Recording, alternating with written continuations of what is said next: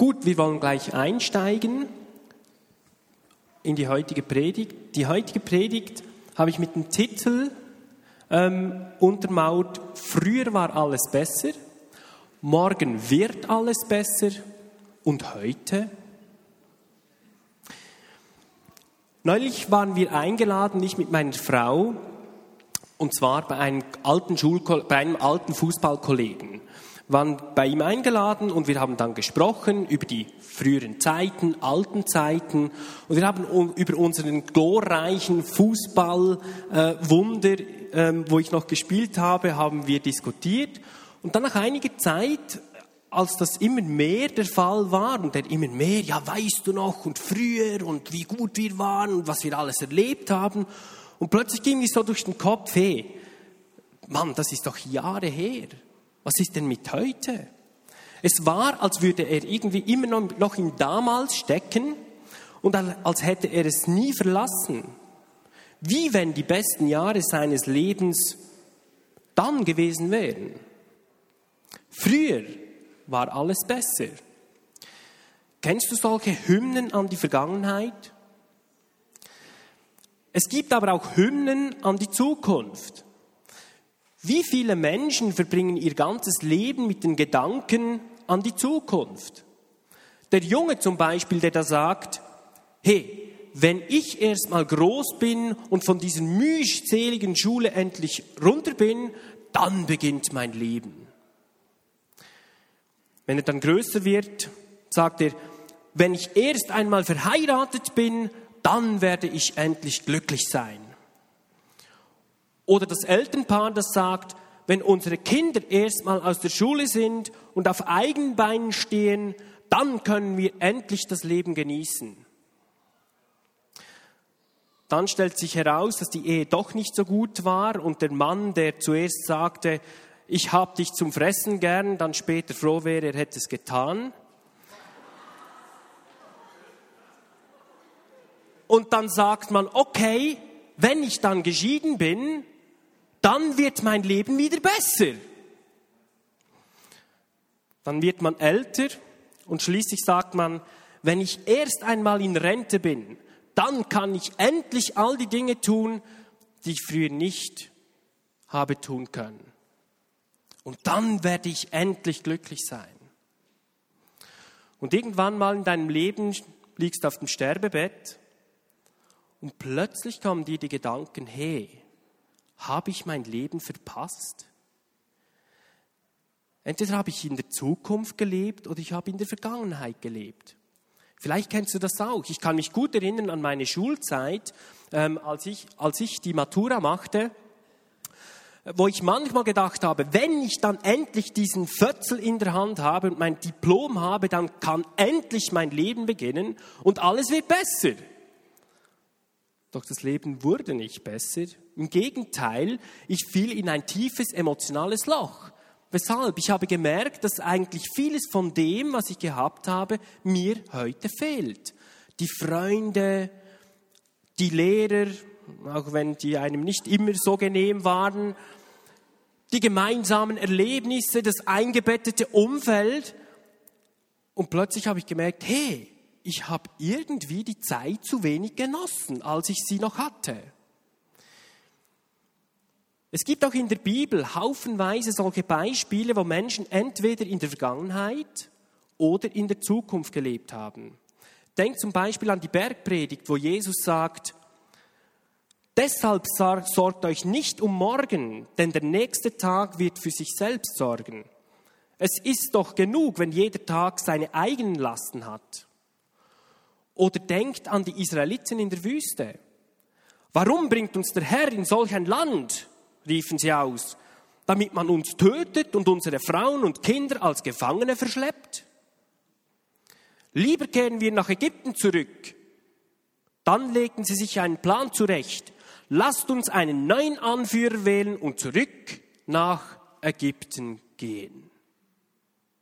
Versteht ihr? Die haben zurückgeblickt.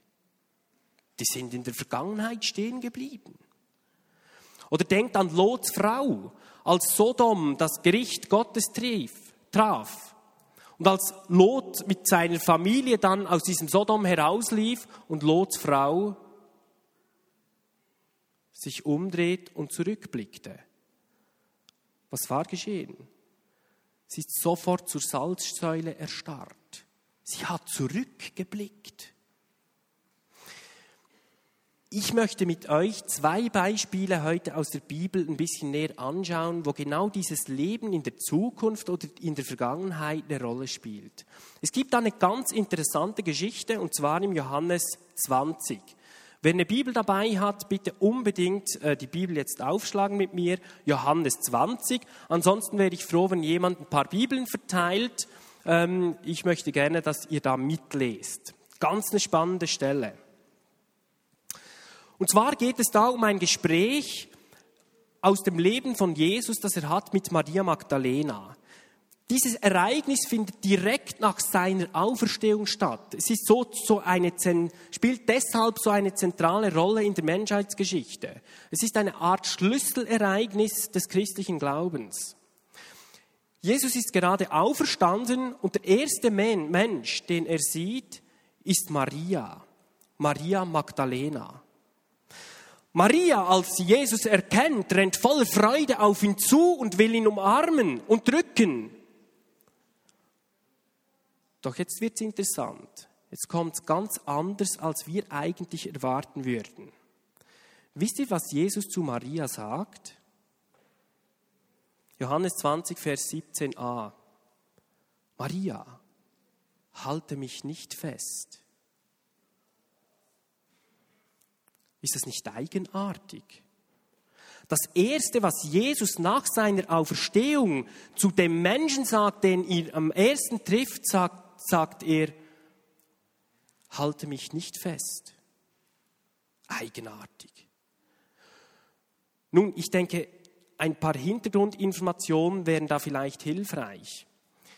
Bei Lukas steht, dass eine Gruppe von Frauen eigentlich ständig mit Jesus unterwegs waren. Sie sind mit ihm gereist, haben ihn unterstützt, haben von ihm gelernt. Und eine von diesen Frauen war Maria Magdalena.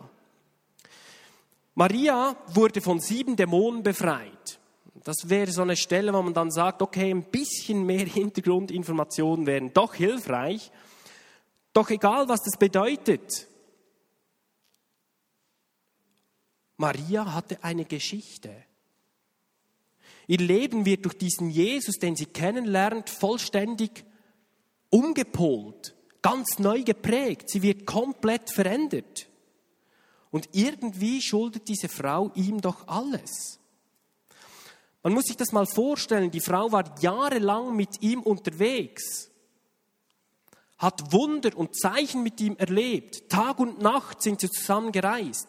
Sie hat die Hinrichtung, die grausame Hinrichtung erlebt und war eine der einzigen, die Jesus nicht verlassen hatten. Und dann steht sie vor diesem Grab. Der Stein war weggerollt. Sie geht hinein und sieht dort zwei Engel, die ihr sagen, hey, wen suchst du? Und Maria sagt, meinen Meister. Und sie sagen ihr, er ist nicht hier. Maria geht hinaus und sieht einen Mann, den sie zuerst als Gärtner identifiziert. Doch dann merkt sie plötzlich, hey, das ist Jesus.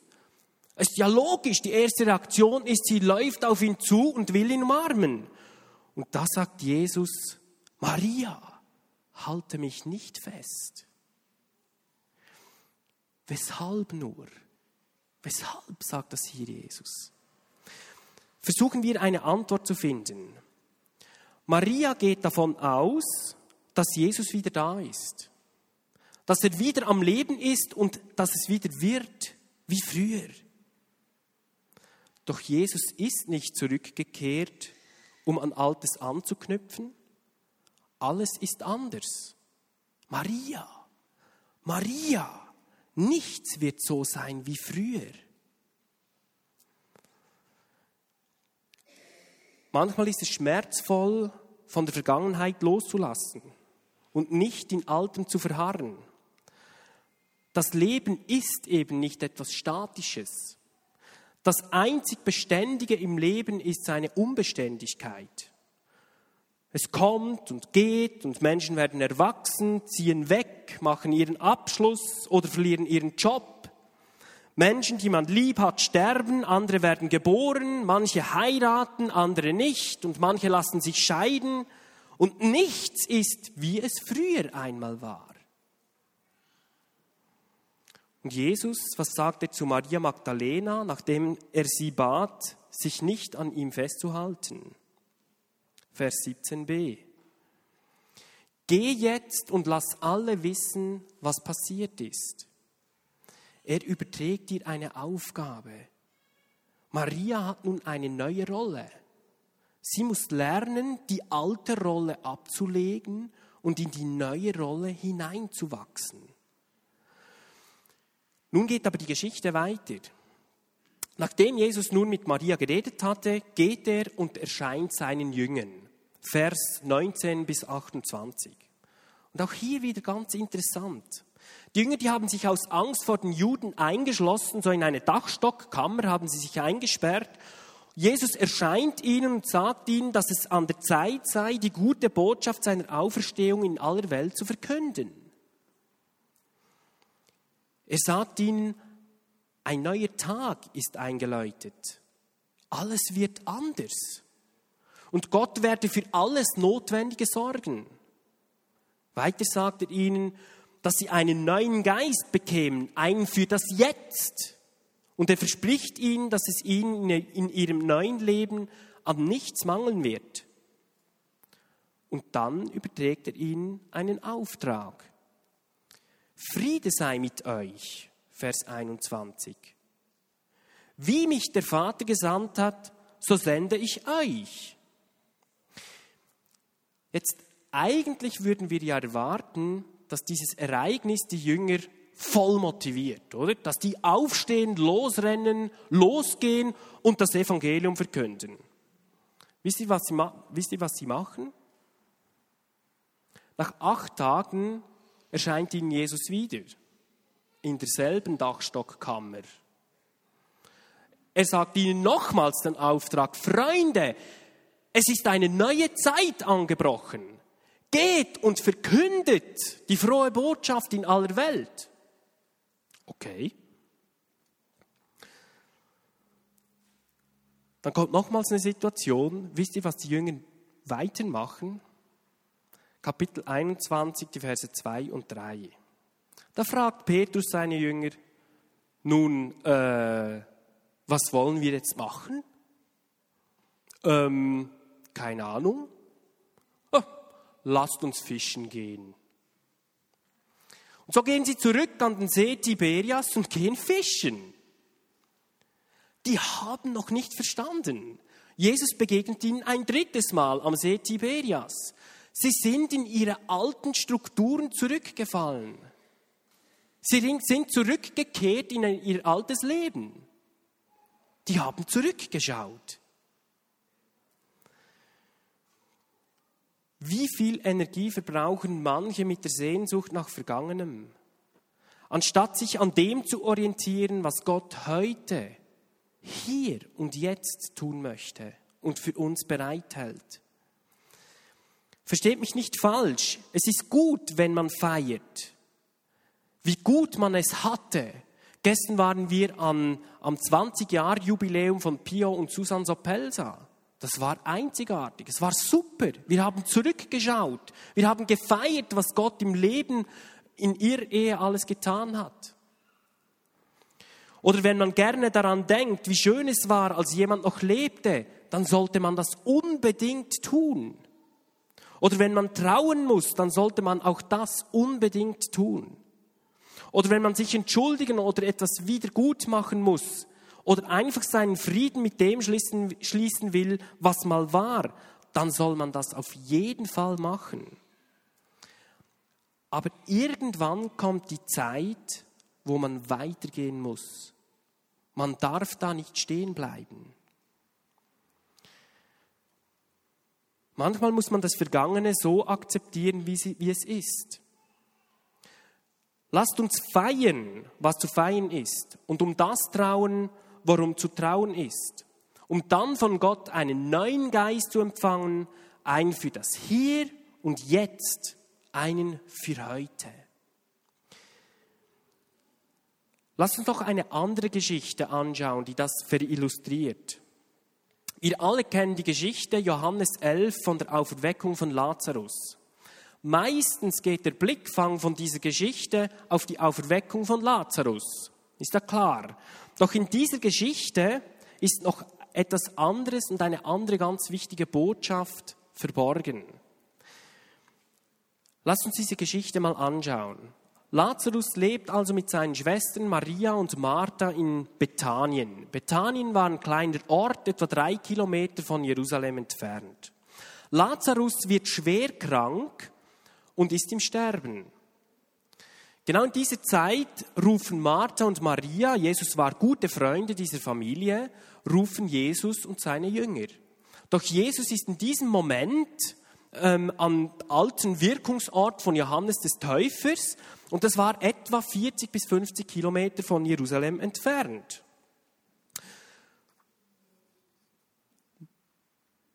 Sie wollten Jesus rufen lassen. Doch was sagt Jesus? Vers 4, Kapitel 11.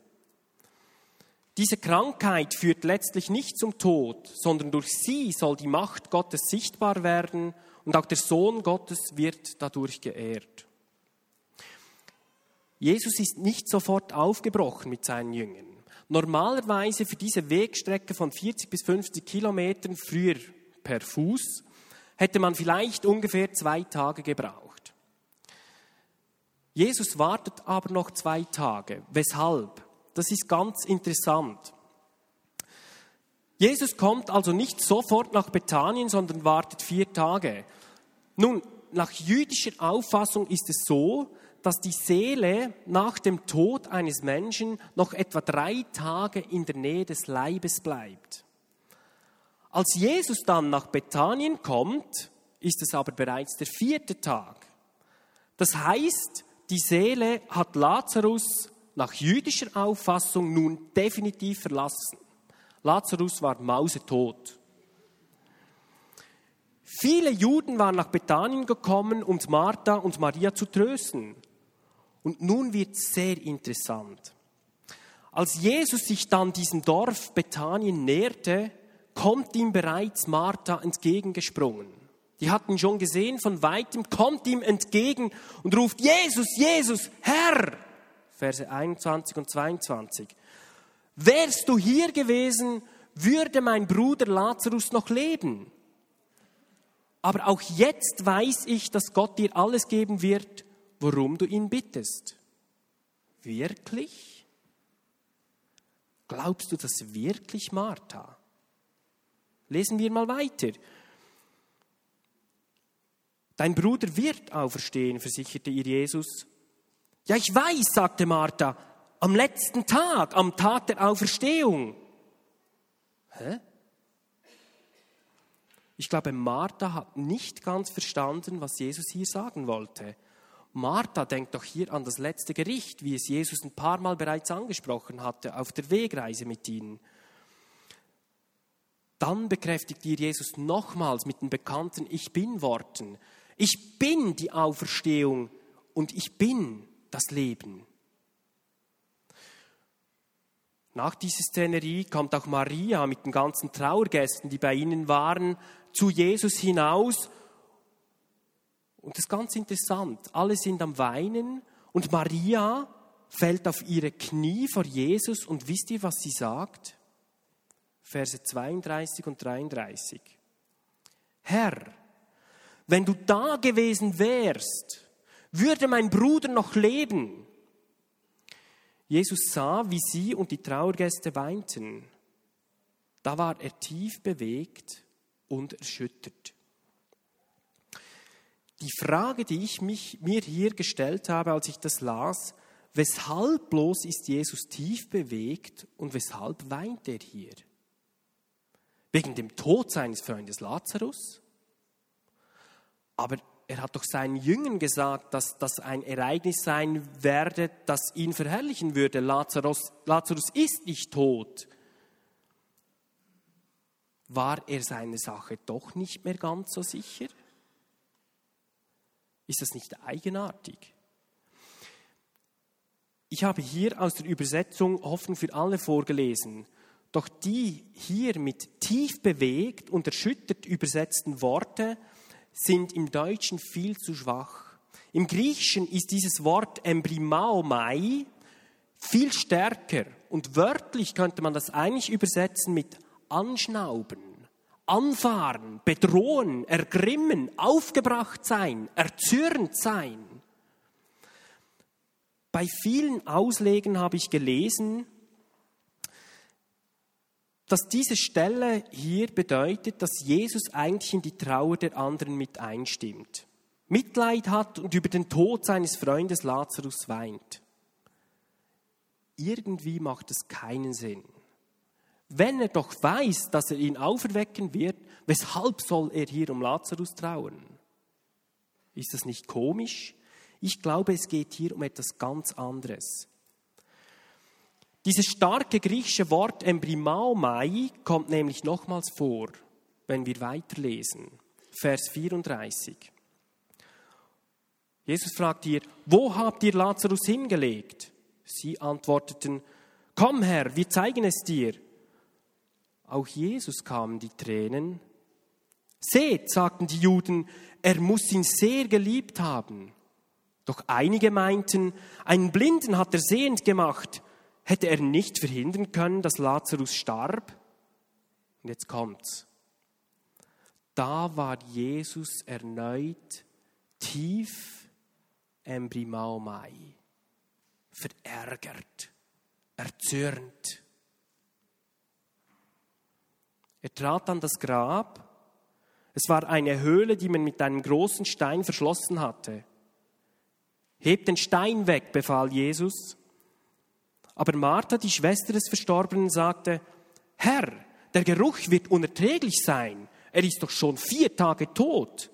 Habe ich dir nicht gesagt, entgegnete ihr Jesus, du wirst die Herrlichkeit Gottes sehen, wenn du nur glaubst? Und dann rief Jesus kraftvoll die zum Leben erweckenden Worte, Lazarus, komm heraus. Und Lazarus stand auf legte seine Grabtücher ab und trat hinaus. Weshalb bloß sollte Jesus über den Tod seines Freundes Lazarus trauen, wenn er doch genau weiß, dass er auferstehen wird? Das macht hier keinen Sinn. Ich glaube eher, dass Jesus innerlich erzürnt war und weinte über den Unglauben und das Nichterwarten über seinen Sieg, sogar über den Tod hinaus und zwar im Hier und Jetzt. Das ist es doch, weshalb Jesus hier ergrimmt und weint. Martha und Maria und die Menschen erwarten von ihm nicht im Hier und Jetzt. Martha kommt und sagt, wenn du doch nur hier gewesen wärst, Vergangenheit. Und ja, ich weiß, dass Lazarus auferstehen wird am letzten Tag, Zukunft. Genauso machen es Maria und die Menschen, die sagen, wenn du da gewesen wärst, würde der Bruder, würde mein Bruder, würde Lazarus noch leben. Vergangenheit. Enttäuschung macht sich dort breit, wo es eigentlich keine Enttäuschung hätte geben dürfen, weil die Erwartungen falsch ausgerichtet waren. Jesus sah, dass die Menschen ihn noch nicht wirklich als Sohn des lebendigen Gottes, Herr über Tod und Teufel erkannten. Ich denke, das war der Grund, weshalb hier Jesus ergrimmte und trauerte, weil sie es ihm nicht zutrauten und erwarteten, dass er Lazarus auch vom Tode erwecken könne. Er hat es doch gesagt. Es war ja nicht so, dass die Jünger noch nie was erlebt hätten oder auch die Frauen noch nie was mit Jesus erlebt hätten. Sie waren bereits einige Jahre mit ihm unterwegs und haben Wunder und Zeichen mit ihm erlebt. Doch irgendwie trauten sie es ihm hier nicht zu. Wie viel trauen wir Jesus heute zu? Hast du auch solche Lazarus in deinem Leben, die zu neuem Leben erwachen müssen? Lazarusse, auf denen die Erwartung der Vergangenheit oder der Zukunft lastet. und Gottes Gegenwart den Zutritt verwehrt. Eine erkaltete Freundschaft, eine unvergebene Schuld, eine unversöhnte Situation, eine hoffnungslos berufliche Konstellation, eine unmögliche Lebenslage, ein kaum zu ertragender Zustand.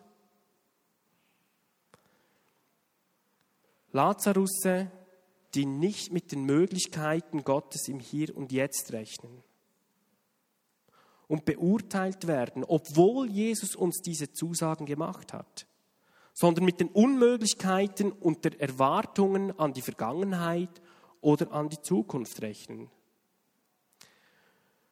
Hörst du Gottes Stimme, wenn sie leise zu dir spricht?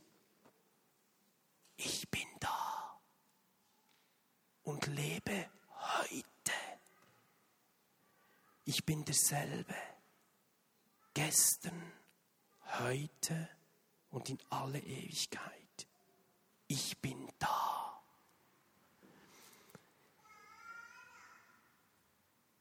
Ich glaube, dass wir das immer wieder hören müssen. Lasst uns nicht müde werden, Gott zu vertrauen und ihm im Hier und Jetzt alles zuzutrauen. Und wenn nicht alles so kommen wird, wie wir uns das vielleicht wünschen würden, so wollen wir doch ihm im Hier und Jetzt vertrauen. Gott liebt es, wenn wir ihm alles zutrauen. Ein Ausdruck unseres tiefen Verlangens nach seiner Gegenwart. Lasst uns das Vertrauen in Gottes Möglichkeit nicht auf das Gestern oder auf das Morgen verschieben. Lasst uns heute vertrauen. Ein zu langes Zurückblicken in die Vergangenheit und ein zu langes Vorwärtsblicken in die Zukunft beinhalten die Gefahr, die Schönheit des Augenblicks von Gottes Gegenwart zu verpassen und die Möglichkeiten des Reiches Gottes zu verpassen. Lasst uns diese Gelegenheit nicht verpassen. Es ehrt Gott, wenn wir ihm jetzt und ihm heute alles zutrauen. Lasst uns aufstehen.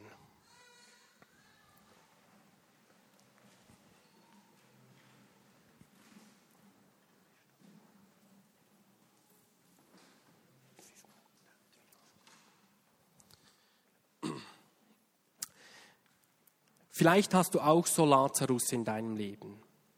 Ich möchte, dass du dir eine kurze Zeit nimmst, einen Moment Zeit nimmst, um darüber nachzudenken, wo sind diese Lazarusse in deinem Leben, wo du eigentlich nicht mit den Möglichkeiten Gottes im Heute gerechnet hast, sondern zurückblickst und sagst, Herr, wenn du doch nur da gewesen wärst, dann wäre vielleicht das und das nicht passiert in meinem Leben und dann wären diese Umstände heute nicht so, wie sie sind. Oder vielleicht blickst du in die Zukunft und sagst, okay, irgendwann mal kommt dann alles gut und hast bereits heute resigniert. Wenn du so einen Lazarus in deinem Leben hast, wo du spürst, wo du Gottes Gegenwart im Hier und heute, im Jetzt brauchst, dann wollen wir das erwarten. Egal in welchem Lebensbereich das ist, sei das eine Krankheit, psychisch oder körperlich, sei das beruflich, eine Perspektive, die du vielleicht verloren hast, sei das sonst irgendwo im Familienleben ein Streit, der sich irgendwie nicht auflöst und man immer wieder von vorne beginnt oder sonst irgendwas, halte die Hand hoch. Und zwar als Zeichen für Gottes Eingreifen. Wir wollen ihm sagen, Herr, ich erwarte heute dein Eingreifen. Lasst uns die Hand hochhalten, alle, die das betrifft und die das Gefühl haben, das betrifft mich, die Hand hochhalten. Jetzt möchte ich, dass die rundherum, die sehen, dass jemand nebendran die Hand hochgehalten hat, betet für die Menschen. Betet, dass Gottes Gegenwart im Hier und Jetzt heute sichtbar wird. Wir wollen Gottes Gegenwart erwarten. Lasst uns das für die nächsten zwei Minuten machen. Okay?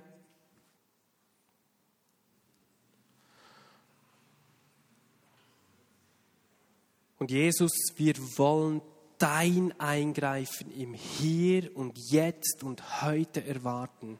Jesus, ich flehe dich an um deine Gegenwart, um dein Eingreifen, egal weshalb das jetzt jemand die Hand hochgehalten hat. Wir wollen dein Eingreifen im Hier und heute erwarten. Und Jesus, ich bitte dich von ganzem Herzen, dass du diesen Himmel, die Himmelstore öffnest dass du Segen reichlich fließen lässt und dass dort, wo Lazarusse bereits am Stinken sind und am Verfaulen sind, dass diese Lazarusse neu auferstehen dürfen, dass diese Lazarusse auferstehen, weil wir es zulassen, dass du mit deiner Gegenwart kommen kannst und diese Lazarusse zu neuem Leben erwächst. Jesus, wir erbitten dich darum, dass du die Himmelstore öffnest und dass jetzt, egal weshalb du deine Hand aufgestreckt hast, dass die Gegenwart Gottes dich begleiten wird in den nächsten Tagen und nächsten Wochen und dass diese stinkenden Lazarusse auferstehen und dein Leben neu bereichen. Amen.